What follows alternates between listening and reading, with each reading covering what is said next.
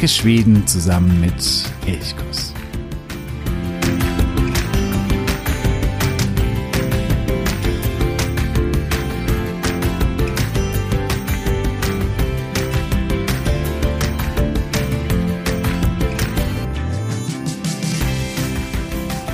Hey Sanna, und schon beginnt der August. Morgen geht es los mit dem 1. August. Der Sommer ist noch da, aber so ganz leise beginnt er auch Adieu zu sagen. In Schweden ist der August aber nochmal richtige Feierzeit, denn nun werden Krebse gefangen und in äh, Massen auch verspeist.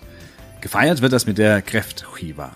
Und über dieses ganz spezielle Fest will ich mich heute unterhalten mit Heike. Schön, dass du heute wieder hier bist. Hey Heike. Hey Jo glad sommar! Heike ist Schwedischlehrerin bei OBS, dem äh, Sprachinstitut für die skandinavischen Sprachen. Du kennst sie mittlerweile wahrscheinlich, wenn du auch schon öfter mal hier bei Elchkurs mit hineingehört hast. Mm, und wir werden uns gleich über die Kräftchiva unterhalten. Bevor wir aber zu diesem Fest, zu diesem sehr, sehr typischen schwedischen Fest kommen, haben wir noch so ein paar sprachliche Besonderheiten mitgebracht.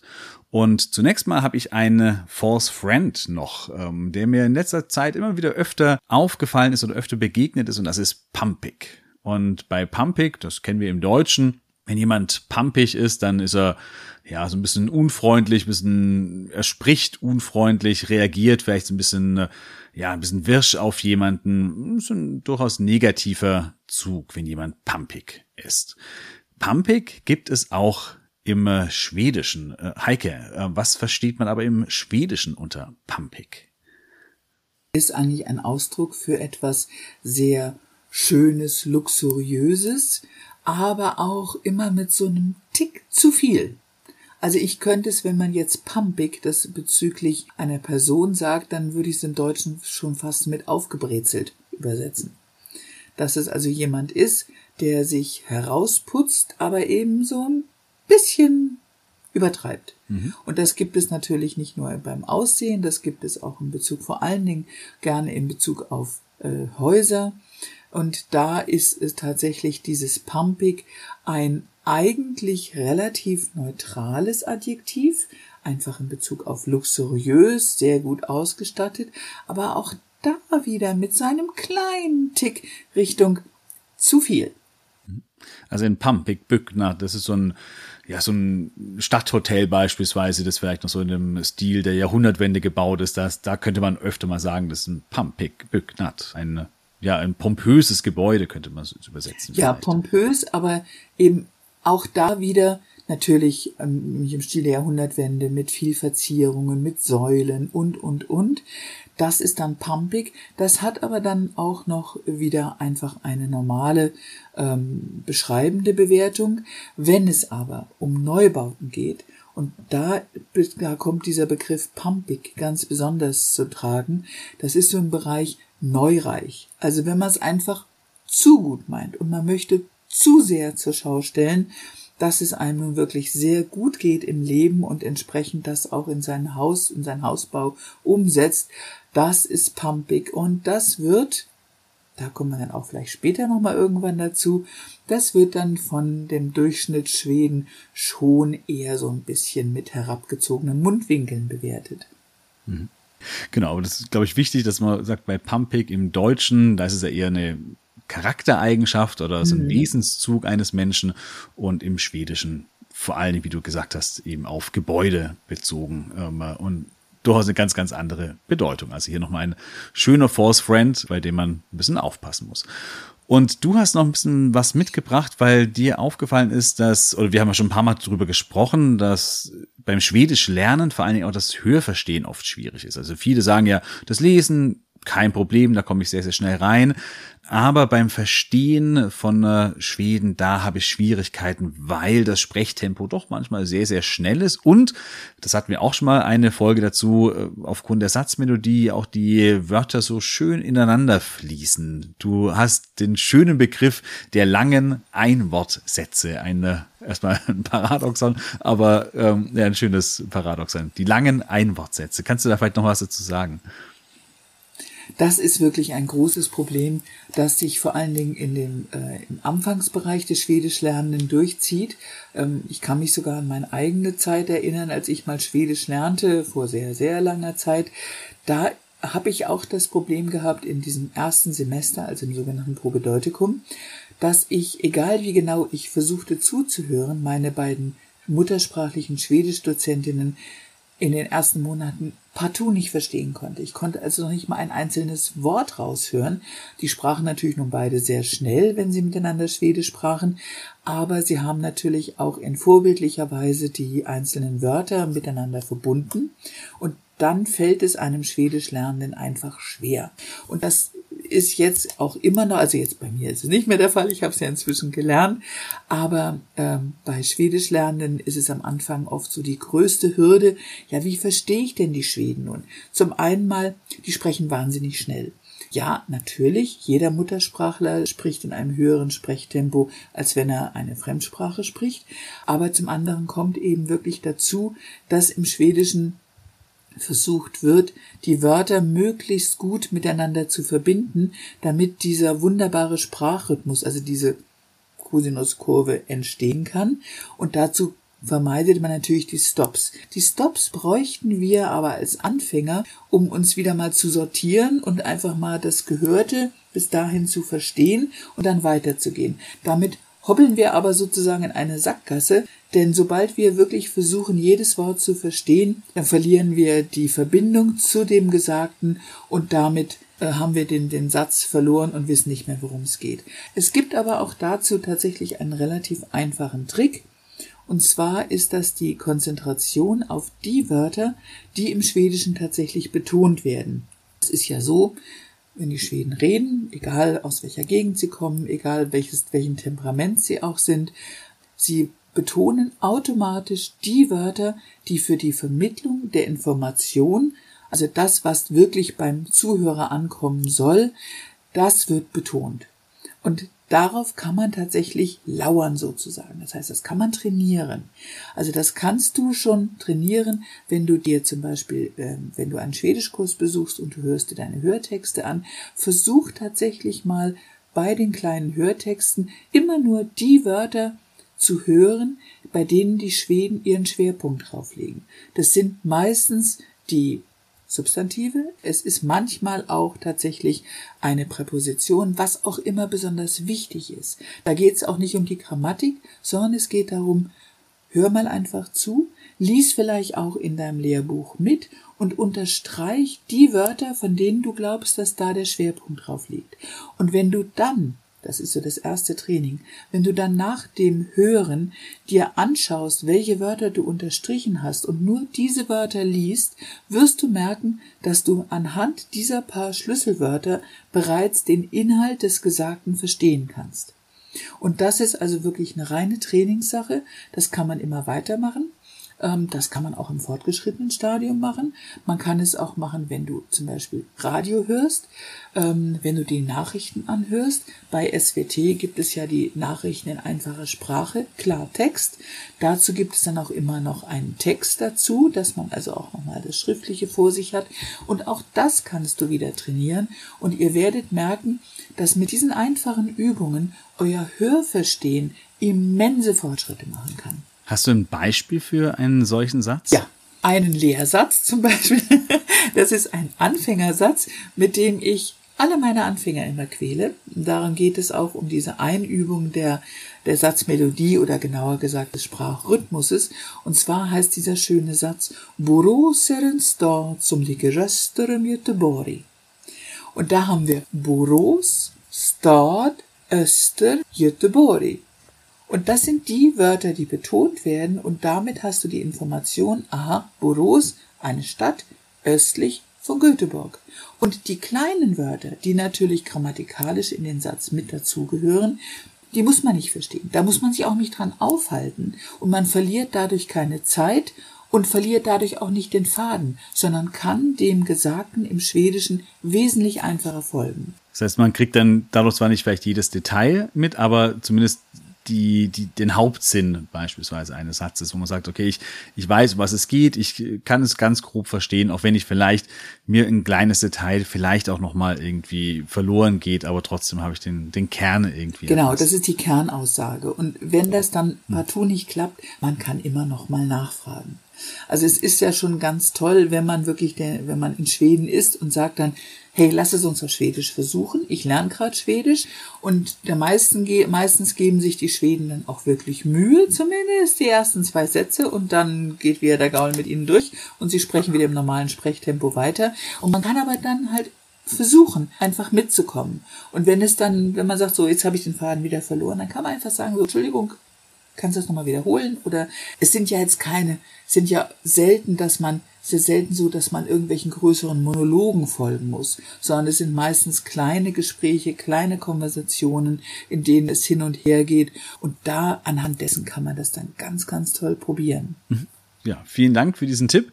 Und ja, probier es einfach aus, wenn du mal Radio hörst, wenn du einen Hörtext äh, hörst, vielleicht auch mit deinem Sprachbuch oder mit deinem Lernbuch, mit dem du arbeitest. Hör dir solche Sätze an und versuch dann wirklich einfach genau die Schlüsselwörter herauszufiltern und so weiterzukommen. Ja, kommen wir nun zu unserem Fest. Auch das wird wahrscheinlich immer Schwedisch Sprachunterricht immer wieder mal auch Thema sein, denn wir haben bei diesem Fest wieder eine, ja, dieser Herausforderung bei der Aussprache, die Kräftchiva. Ähm, hier haben wir diesen Laut, äh, geschrieben wird, äh, die Chiva mit S-K-I-V-A und da haben wir wieder diesen sehr, sehr typischen Laut. Ähm, kannst du zu dem vielleicht nochmal was sagen, warum hier das SK eben nicht als SK gesprochen wird? Hm, ja, sehr gerne. Also wir haben im Schwedischen übrigens im Deutschen auch, aber als deutscher Muttersprachler ist man sich dessen gar nicht so bewusst, haben wir zwei verschiedene Arten von Vokalen, also von Selbstlauten. Wir haben helle und wir haben dunkle Selbstlaute. Die hellen Selbstlaute im Schwedischen, wozu eben auch das I gehört, im E auch nochmal und noch ein paar andere, die haben zur Folge, dass bei bestimmten Buchstaben oder Buchstabenkombinationen ein sogenanntes Aufweichen erfolgt. Und zwar ist es so wie bei der Kräftchiva, also nach dem SK steht ein I. Das I ist also ein heller Vokal und der führt dazu, dass aus dem SK ein SCH-Laut gebildet wird. Bevor jetzt die ersten in Panik verfallen und sagen so, ja, das klingt aber jetzt schon ein bisschen komisch, das ist kein deutsches SCH. Stimmt, es ist kein deutsches SCH. Es ist ein schwedischer sogenannter Ch-Jud, also ein SCH-Laut, von dem es im Schwedischen über sieben Varianten gibt. Also je nachdem, wo die Menschen herkommen, aus welchem Teil aus Schweden, aus welcher Umgebung, ähm, ja auch aus, von, von den Vorlieben her, ist es unterschiedlich. Es gibt also alles vom deutschen SCH, also Sch-Laut, bis zu diesem ganz offenen Ch-Laut, den man eigentlich gar nicht mehr als SCH-Laut klassifizieren kann, der aber trotzdem dazugehört. Und dazwischen gibt es sehr viele Variationen. Das ist sozusagen die Kür der schwedischen Sprache. Ähm, ich erinnere mich noch daran, einer meiner Schwedischdozenten, ein Deutscher, der über 20 Jahre in Schweden gelebt hat, der hat dann gesagt, so, ja, so nach zehn Jahren kann man dann wirklich so langsam behaupten, man habe sich diesem SCH-Laut angenähert. Das ist natürlich immer unterschiedlich, je nachdem, wo ihr oft seid. Wenn ihr immer an denselben Ort fahrt in Schweden, dann gewöhnt ihr euch auch daran, wie die Schweden dann diesen SCH-Laut aussprechen. Und ansonsten macht euch bitte da keinen Druck, sagt einfach nur Sch.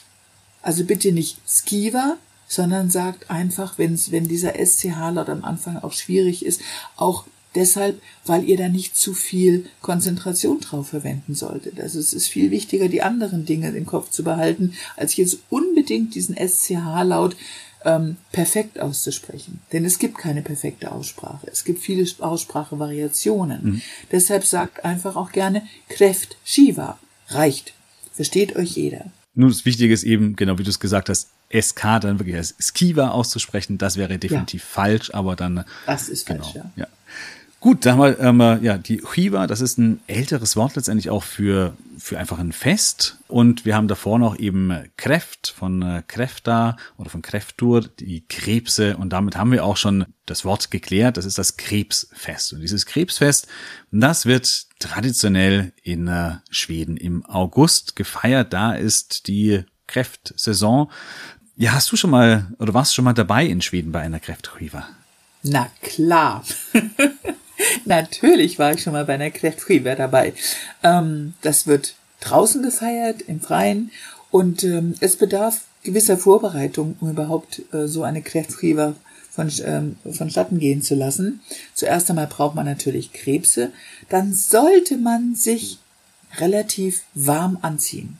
Das ist auch ganz wichtig, denn es wird dann ab Anfang Mitte August kann es schon sehr empfindlich kalt werden abends. Also im lockeren Sommerjäckchen da zu sitzen, mag für Schweden funktionieren. Die sind auch dran gewöhnt. Es ist Sommer und dann sitzt man einfach in der kurzen Hose und im Top da und da muss man sich auch keine Gedanken machen. Aber wir als Weicheier Mitteleuropäer, wir sollten uns vielleicht doch eine warme Jacke und auch lieber eine lange Hose und auch Strümpfe anziehen. Es wird echt kalt. Dann kommt halt auch dazu, dass auch das Essen per se nicht wärmt. Es ist nämlich alles kalt. Also die Krebse werden gekocht, werden abgekühlt. Die Kartoffeln werden auch gekocht. Auch die werden kalt serviert. Und das Ganze wird einfach kalt gegessen, denn es wird sowieso kalt. Mhm. Und man sitzt dann am Tisch und wie das da beim Tisch vonstatten geht, das erzählt euch jetzt Jo. Ja, genau. Also wir haben ja hier auf diesem Tisch, also es wird im Garten gefeiert, ganz wichtig. Der Garten, der wird auch geschmückt mit ähm, so Laternen, Lampions und mit Kerzen. Also das wird durchaus sehr, sehr schön geschmückt. Und am Tisch, vielleicht auch beim Tisch, das ist vielleicht noch ganz interessant. Ich weiß nicht, ob das stimmt. Ich habe das auf einer Seite im Internet gefunden.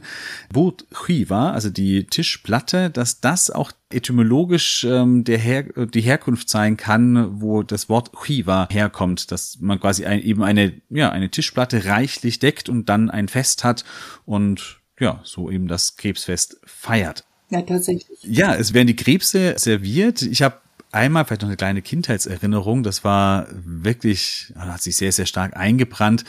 Als ich, ich war vielleicht sechs oder sieben Jahre alt, war ich mal beim Krebsefangen früh morgens um vier Uhr wurden die Reusen eingeholt, ähm, die davor schon ausgelegt worden waren. Und dann hatten wir das ganze Ruderboot voller Krebse in mehreren Eimern voll. Diese Eimer wurden dann in die Küche transportiert und da äh, ja noch lebend quasi wuselt es da in den Eimern und da war ein großes Leben in den Eimern, bis sie dann irgendwann mal auch dann gekocht wurden. Und das hat sich als Kind schon auch ein bisschen eingebrannt, aber ja, das ist natürlich so die traditionelle Art und Weise, wie man die ja, die Krebse auch eben fängt und äh, zubereitet. Mittlerweile kann man die natürlich auch im Supermarkt kaufen und muss sie nicht mehr selbst fangen. Das gibt's ja nat natürlich auch.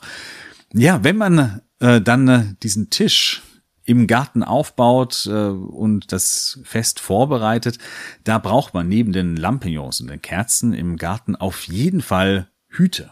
Und zwar alberne Kräfthattar diese Krebsfesthüte. Das ist ja schon auch etwas witzig. Das setzen sich alle auf, diese Hüte, und es sieht relativ albern aus, ist auch so ein bisschen albern, aber die Schweden machen das mit einer, einer Hingabe und einer Freude. Ähm, wie, wie hast du das so erlebt, wenn da plötzlich alle dann, äh, und dann noch der Latz kommt noch dazu und dann die Hüte auf und dann wird gegessen und getrunken. Wie hast du das erlebt? Ähm, auch ein bisschen albern oder ist es lustig oder wie, wie war das für dich? Todernst. also es ist wirklich so, also diese, ohne Hut kommt keiner an den Tisch. Und äh, das Lustige ist natürlich auch, was macht man mit dem Gummiband? Ähm, es gibt natürlich die Pfiffigen, die sagen dann, ja, ich mache das dann auf mir am Hinterkopf, dann sieht's nicht ganz so blöde aus. Aber die meisten sind also völlig uneitel. Das hat nichts mehr mit Eitelkeit zu tun, sondern man setzt sich einfach diesen brüllend hässlichen Papphut auf und mit dem Gummiband unterm Kinn und ähm, egal, ob dann nun das Doppelkinn zuvor, äh, hervortritt oder nicht, ist völlig egal. Dieser Hut gehört dazu. Dann der große Sabberlatz, also ein großes mhm. Lätzchen, natürlich auch mit Krebsmotiven bedruckt. erinnert, erinnert so ein bisschen an diese kleinen Kinderlätzchen, die, äh, die man den Kleinen, wenn sie essen lernen, umbindet. Es fehlt eigentlich nur unten noch so diese Auffangschale. Also die ist jetzt nicht dabei, aber es ist ein riesengroßer Latz, den man ehrlich gesagt natürlich auch braucht, denn wenn man Krebse isst, das spritzt einfach. Äh, das Kochwasser und die Flüssigkeit, die auch noch natürlich in den Krebsen mit drin ist, die kann rausspritzen und man kann dann auch vom Nachbarn noch bespritzt werden, von dessen Krebsteller. Also von daher sind diese Lätzchen schon ganz gut was es mit den Hüten auf sich hat, warum man diese jetzt unbedingt aufsetzt und aussieht wie ein völlig überalterter Kindergeburtstag, das habe ich bisher noch nie rausbekommen. Aber wichtig ist, es gehört dazu und man trägt diesen Hut. Mhm. Und da gibt's jetzt auch kein großes Gelächter, sondern ohne Hut geht's nicht an den Tisch. So einfach ist genau, das. Genau, das, aber das finde ich das äh, skurril Schöne an diesem Fest. So würde ich es mal bezeichnen das ist, es sieht ja wirklich lächerlich aus eigentlich, äh, wenn da jeder diese Papphüte aufhat. Du hast gesagt, das Gummiband unterm Kind irgendwie durchgespannt, Latz noch umgehängt. Und trotzdem, ja, es ist so eine Selbstverständlichkeit und das gehört eben so und ähm, das ist eben Teil des Festes und ja, wird ganz ernst und ganz normal quasi so begangen. Ja. Und dann werden die Krebse gegessen. Man hat auch ein spezielles äh, Krebsbesteck. Das braucht man einfach, um die Krebse zu öffnen, um auch an das sehr, sehr gute Fleisch in den, äh, in den Armen zu kommen, da das ist so das ja, das beste Fleisch, das äh, dort drin ist, nur sehr, sehr wenig. Das heißt, aus einem Krebs selbst kriegt man gar nicht so wahnsinnig viel heraus. Es ist viel Gepule und viel Arbeit durchaus auch für gar nicht so viel Essen. Ähm, deswegen gibt es natürlich auch zu den Krebsen noch was dazu. Meistens Baguette oder Knäckebrot kann dazu gegessen werden. Ähm, Kartoffeln, Käse, Westerbotzenpie, das liebe ich persönlich sehr. Das ist so eine meiner schwedischen Leibspeisen, der Westerbottenpie. Ähm, der kann hier durchaus äh, serviert werden. Und dann wird getrunken. Und zwar durchaus reichlich. Bier zum einen, aber vor allen Dingen auch Schnaps. Als wir uns vor ein paar Wochen über das Mistsommerfest unterhalten haben, da haben wir auch gesagt, Mistsommer, da wird auch viel Schnaps getrunken, aber das Fest funktioniert eigentlich auch ohne Schnaps oder kann ohne Probleme ohne Schnaps funktionieren. Bei der Kräftchiva ist das anders, oder? Bei der Kräftchiva ist der Schnaps unabdingbar. Der gehört dazu. Es gibt ähm, auch wieder eines dieser schönen Schnapslieder, in dem heißt es pro ähm, Schere ein Schnaps. Also das muss einfach sein. Also en nubbe, das ist das kleine Klappschnapsglas.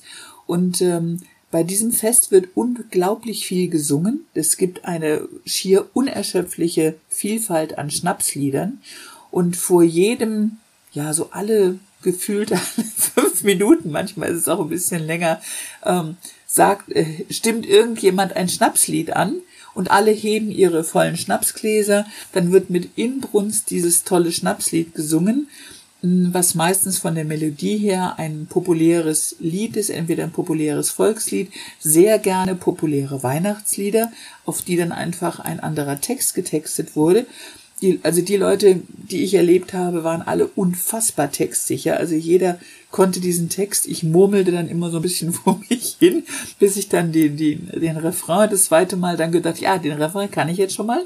Und dann ähm, prostet man dann sich zu und dann wird der Nubbe auf einen Schluck geleert.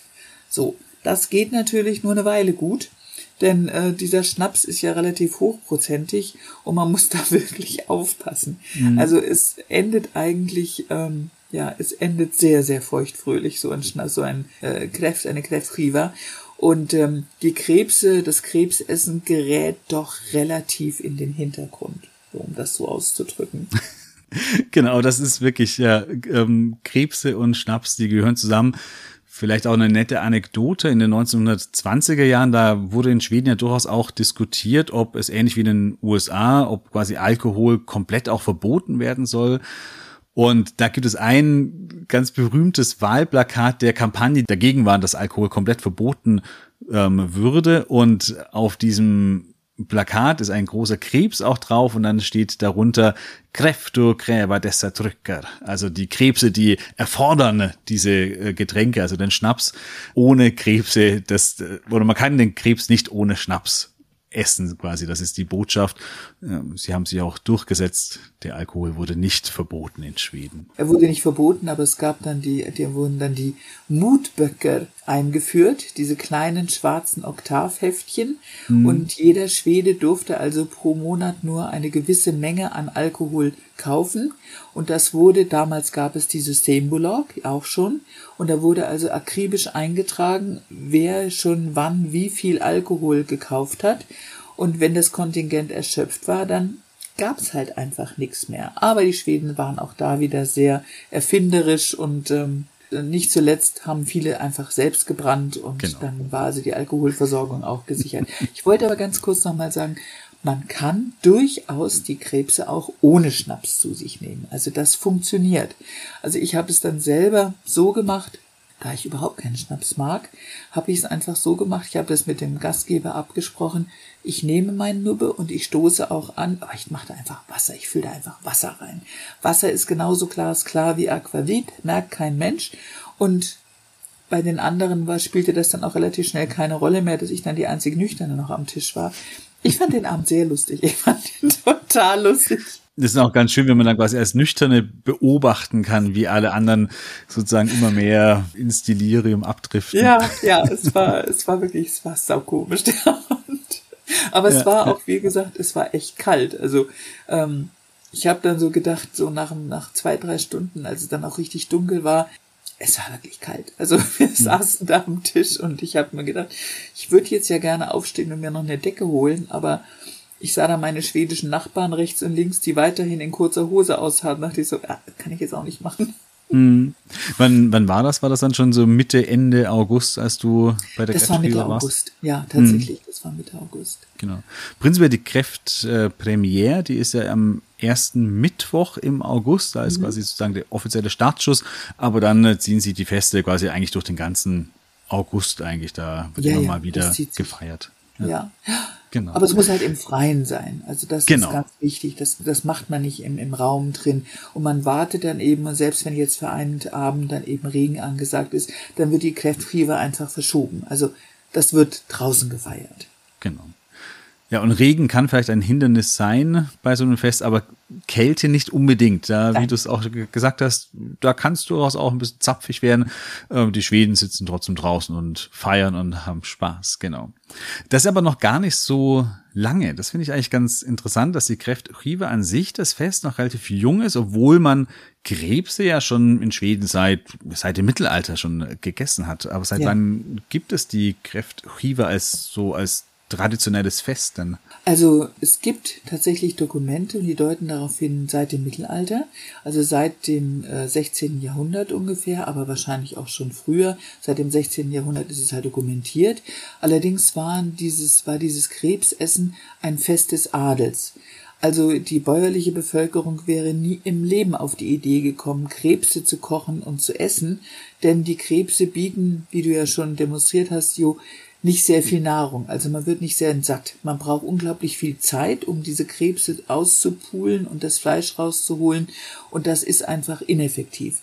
Es war aber einfach ein Festessen für den Adel.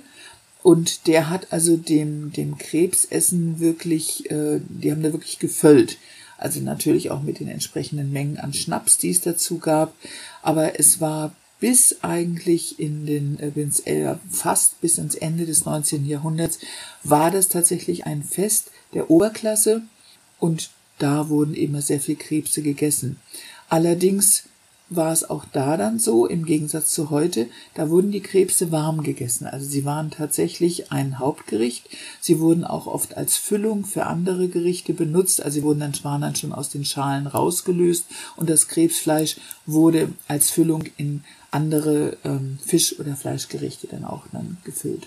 Der Wandel kam ja dann auch mit der Krebsepest, die ab 1907 herrschte, wo ganze ja, Populationen an Flusskrebsen letztendlich ausstarben und man dann erstmal relativ wenig Krebse mhm. in äh, Schweden auch hatte. Und dann äh, der ist auch als Krebskönig bekannt, äh, Ulle Hartwig, äh, der dann begann so ab den 1960er Jahren ja. Krebse zu importieren, hauptsächlich aus aus Spanien, aus der Türkei, auch aus China. Und dadurch, durch diesen massenhaften Import, wurden die Krebse in Schweden auch deutlich billiger und dadurch natürlich dann irgendwann mal auch für sozusagen alle ja irgendwie auch, auch leistbar und eben nicht mehr so eine reine Oberschichtensache. Ja, erstmal das und dann kam natürlich auch der soziale Aspekt einfach noch dazu. Die Leute haben nicht mehr ähm, rund um die Uhr gearbeitet, sondern es gab ja dann tatsächlich, der Wohlfahrtsstaat war ja nun auch schon etabliert und die Leute hatten einfach Zeit, es gab Feierabend, es gab Festtage und da bot sich dann natürlich auch an, dass man anfing mit der Kräftchiva. Und wie du schon gesagt hast, die Chiva, das ist die Tischplatte. Das wurde übrigens, es taucht das erste Mal 1931 auf, dieses Wort der Chiva eben eine Tischplatte, die schön gedeckt war. Und das ist auch heute noch so. Es war dann meistens wirklich so, das war eine Holzplatte, die wurde im Garten auf ein paar Tischböcke gestellt, also so ähnlich wie so ein Malertisch. Und dann hat man sich da einfach draußen dran gesetzt. Es war also eine ganz unkomplizierte Geschichte. Wichtig war, was auf dem Tisch drauf war. Und ja, bis heute werden diese Krebse zum großen Teil noch immer importiert, auch immer noch aus diesen Ländern, Türkei, Spanien, China zwei bis 3.000 Tonnen Krebse jedes Jahr, also doch eine ordentliche Menge. Man kann sie dadurch auch rein theoretisch das ganze Jahr über kaufen, aber trotzdem ist es so, dass das Krebse essen trotzdem noch traditionell so im August oder vielleicht noch Anfang September dem so vorbehalten ist. Also klar, man kann rein theoretisch auch im Februar Krebse essen, aber meiner Erfahrung nach machen das die Schweden wirklich nur sehr selten, Ganz oder? Selten. Das ja, das, das ist ein, das gehört einfach nicht dazu. Also das Krebsessen, damit wird der Sommer verabschiedet und der Herbst ein bisschen eingeläutet ähm, je nachdem auch in welcher Region von Schweden man sich befindet. Also in Nordschweden dann eher schon direkt am Anfang der Krebssaison, weil es einfach gegen Ende August wirklich schon zu kalt wird. Da kann ja schon der erste Schnee fallen oben im Norden. Ähm, während im Süden ist es dann tatsächlich manchmal bis Anfang September möglich, je nach Wetterlage. Und äh, ich habe schon ein paar Mal auf Jülbut tatsächlich ein paar verirrte Krebse gefunden. Also die sind ja nicht allein dahin gekrabbelt, aber die wurden dann auch da gekocht und angeboten. Aber es ist eher die Ausnahme. Also es ist doch sehr verbunden mit dem Ende des Sommers, mit diesem tollen sozialen Ereignis der Kräftriva.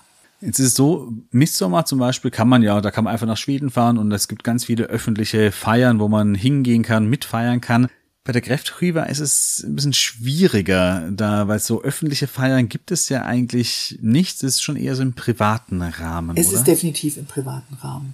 Also es gibt jetzt keine, keine große Feier von der Gemeinde aus, dass irgendwo im, äh, auf dem Marktplatz oder im Stadtpark oder irgendwo ein großes Krebsessen stattfindet. Das ist privat. Es gibt Unternehmen, die ähm, bieten das auch an ein Unternehmen aus Schweden, das hier in Deutschland auch sehr populär ist, aber man muss sich da auch dann einfach eine, eine Eintrittskarte zu kaufen. Klar, es muss ja auch finanziert werden, das Ganze. Ne? Die Krebse fallen ja tatsächlich nicht vom Himmel. Das heißt, das Beste ist eigentlich, wenn man vielleicht bekannte Freunde hat in Schweden und dann von dort auch eingeladen wird, dann kann man bei einer richtig schwedischen Kräfthuiver dabei sein und auch das so, auch diese Inbrunst, mit der dann gesungen und gefeiert wird, auch wirklich erleben. Ansonsten kann man natürlich auch, wenn man in Schweden ist, vielleicht da im August auch natürlich selber eine Kräftrüber organisieren. Auch wenn man dann vielleicht bei den ein oder anderen Schnapsliedern nicht ganz so textsicher ist, ähm, aber trotzdem kann man natürlich auch so schön dann im eigenen Familienkreis dann auch. Ja, unbedingt. Natürlich. Also man kann mit, mit Freunden, Bekannten, wenn ihr vielleicht auch in Schweden dann noch auf dem Campingplatz seid, wenn ihr mit dem Wohnmobil fahrt und ihr seid auf dem Campingplatz, seid vielleicht ein paar Tage drauf, Vielleicht habt ihr Glück und es gibt da auch eine Kräftchiva auf dem Campingplatz. Oder aber ihr sagt, ja, wir verstehen uns vielleicht mit ein paar Stellplatznachbarn schon ganz gut und dann machen wir, organisieren wir einfach selber eine Kräftchiva. Und da ist es dann so auch ein bisschen dank des Schnapses, dass so die zurückhaltende Art vieler Schweden dann auch ein bisschen in den Hintergrund tritt und man kann tatsächlich eine Menge Schweden kennenlernen. Das stimmt, ja. Wirst du die Kräfte-Quiva in diesem Jahr feiern? Ähm, wir sind wahrscheinlich da auch schon gerade unterwegs während der Kräftchiva. Mhm.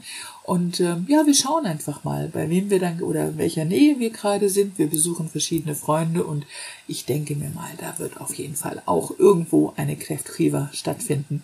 Ja, bei mir wird es wahrscheinlich auch ohne Schnaps werden. Ich werde segeln im Jüteborger Scherengarten und da ist dann der Schnaps dann doch auch eher kontraproduktiv beim Segeln. Aber die Krebse, die müssen trotzdem sein. ja, die Fall. Krebse ja. sind, also sie sind auch wirklich lecker.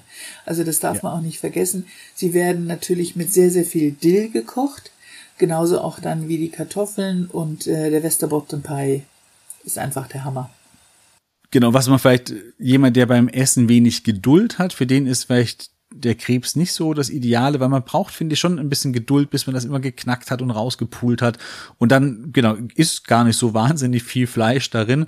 Ähm, das heißt, es ist schon eher was für Feinschmecker und nicht für Leute, die schnell viel zu sich nehmen wollen. Ja, nein, es ist kein schnelles Essen, es ist ein sehr langsames Essen, aber das ist ja gerade das Schöne daran. Und mhm. wenn man tatsächlich sehr großen Hunger hat, dann kann man sich an den Beilagen auch erstmal ein bisschen satt essen. Aber wenn man dann zusammen am Tisch sitzt, dann werden tolle Gespräche geführt, natürlich immer wieder unterbrochen von den einzelnen Snaps wie Snapsvisur, die einfach unheimlich viel Spaß machen, da mitzusingen. Ich empfehle euch einfach, entweder ihr kauft euch das oder es gibt inzwischen im Internet so viele Seiten, bei denen auf denen auch äh, viele Snaps Snapsvisur stehen. Ähm, guckt euch die Texte an, wenn ihr Lust dazu habt. Schaut euch auf YouTube kleine ähm, Schnapslied Filmchen an. Die lernen sich ganz, ganz schnell und ihr könnt unglaublich punkten in Schweden, wenn ihr Snapsvisor singen könnt. Da verlinke ich auf jeden Fall auch noch eine Seite in den Show Notes, ähm, wo du dann auch ein paar Snapsvisor findest. Ja, wunderbar. Dann äh, war's das schon wieder zur Kräftskiva, einem der ja eigentümlichsten besonderen Feste in Schweden. Ein sehr, sehr schönes Fest, ein sehr lustiges Fest, feuchtfröhliches Fest. Und wenn du mal teilnehmen kannst an einer Kräftskiva, dann äh, nimm die Gelegenheit auf jeden Fall wahr. Es lohnt sich wirklich sehr. Ich danke dir, Heike, für die Einblicke nicht nur in die Kräftchiva, sondern auch in die langen Einwortsätze und diesen Tipp, den du uns am Anfang noch gegeben hast. Vielen Dank, dass du heute wieder da warst. Ja, tack så mycket och glad sommar. Ja, den wünsche ich dir auch einen äh, wunderschönen Sommer, auch wenn er nur so langsam sich verabschiedet. Ich hoffe, wir haben noch ein paar schöne, warme Tage. Ja, und auch dir da draußen wunderschöne Augusttage. Ha det så bra. Vi